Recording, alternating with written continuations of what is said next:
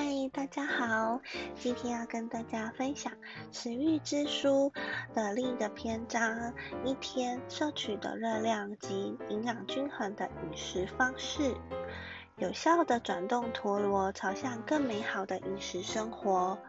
为了维持身体健康，均衡的饮食方式是不可或缺的哦。简单来说，就是人的一天之中要吃什么样的食物，和要吃多少的概念。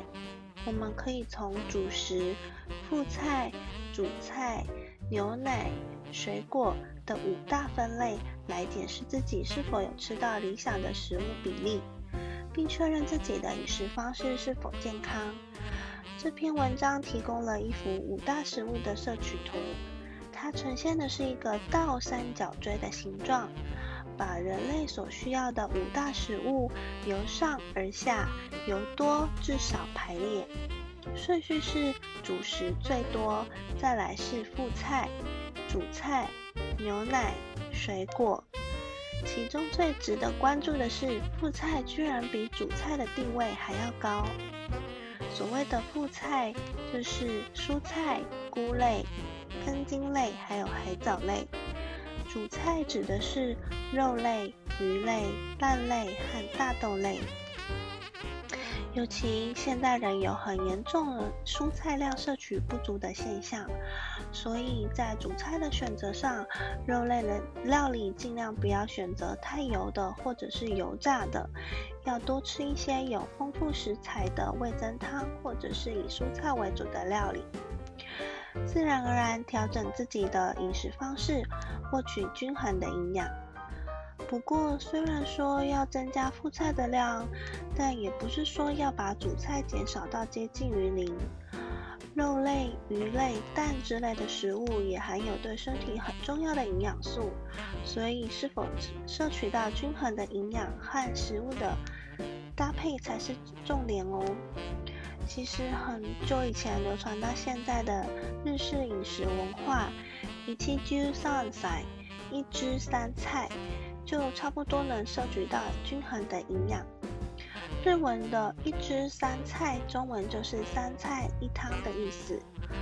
米饭汤加上三样配菜，其实就等于吃了主食、副菜和主菜三大类。另外，不只是吃。培养适度的运动习惯也很重要，改变饮食的观念，要加上时常活动身体，才能为自己带来健康的生活。最后要跟大家分享，一个人一天所需要的热量有多少？六到九岁的小孩和身体活动量低的高龄女性，一天要摄取的量是一千六百大卡。到两千大卡，普通女性和身体活动量低的高龄男性，一天要摄取的量是两千到两千四百大卡。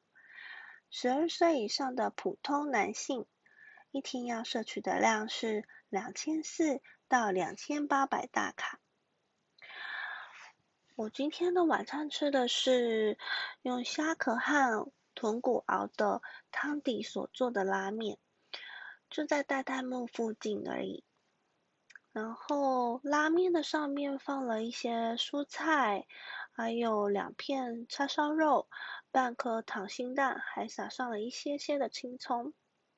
检视一下我今天晚餐吃的东西，主菜有肉有蛋，但是副菜的蔬菜只有青葱，好像有一点不够诶。再回去看书上的图，像我这样年纪的女生，如果没有吃肉或者是鱼，一天的话吃可以吃三到五颗的蛋左右。那文章里面有提到说要多吃味增汤，嗯，因为味增汤里面就有肉、豆腐或鱼，通常。日式的汤底呢，都是以昆布柴鱼做汤底的。那昆布就是属于海藻类，它就是在副菜里面的一种，加上一些猪肉、高丽菜、红萝卜、白萝卜等等的呃，猪肉汤就是猪肉味增汤，日文叫做通鸡肉豚汁。那有一些味增是用大豆发酵的，有些是米，有一些是用麦子发酵的。所以吃一碗味增汤，加一个饭或者是面，或者是配个面包，其实就差不多一餐就有均衡的营养了。那每一餐这样子吃的话，就就差不多了。嗯，另外的话，牛奶的话就是早餐的时候喝个一罐，水果的话一天大概吃，如果是橘子的话两颗就差不多了。看了这个这张图之后，大概就对什么是营养均衡饮食有大概的概念。嗯，然后发现确实有很多时候会因为工作忙，没有摄取到均衡的饮食。有时候忙到就是日随便吃个饭团就解决一餐，像今天晚餐就是吃一碗拉面，但是不有那个蔬菜量就不够的问题。如果这样子久而久之的话，可能会因为没有摄取到均衡的营养，就会反映在身体的状况，所以就会生病。所以说，俗话说得好，罗马不是一天造成的。人之所以会生病，营养不均衡受到的影响因素很大。以上就是今天食欲之书热量及均衡营养观念的分享。若你喜欢今天的内容，请帮忙留言、按赞加分享。若没有订阅的话，记得帮我订阅一下哦。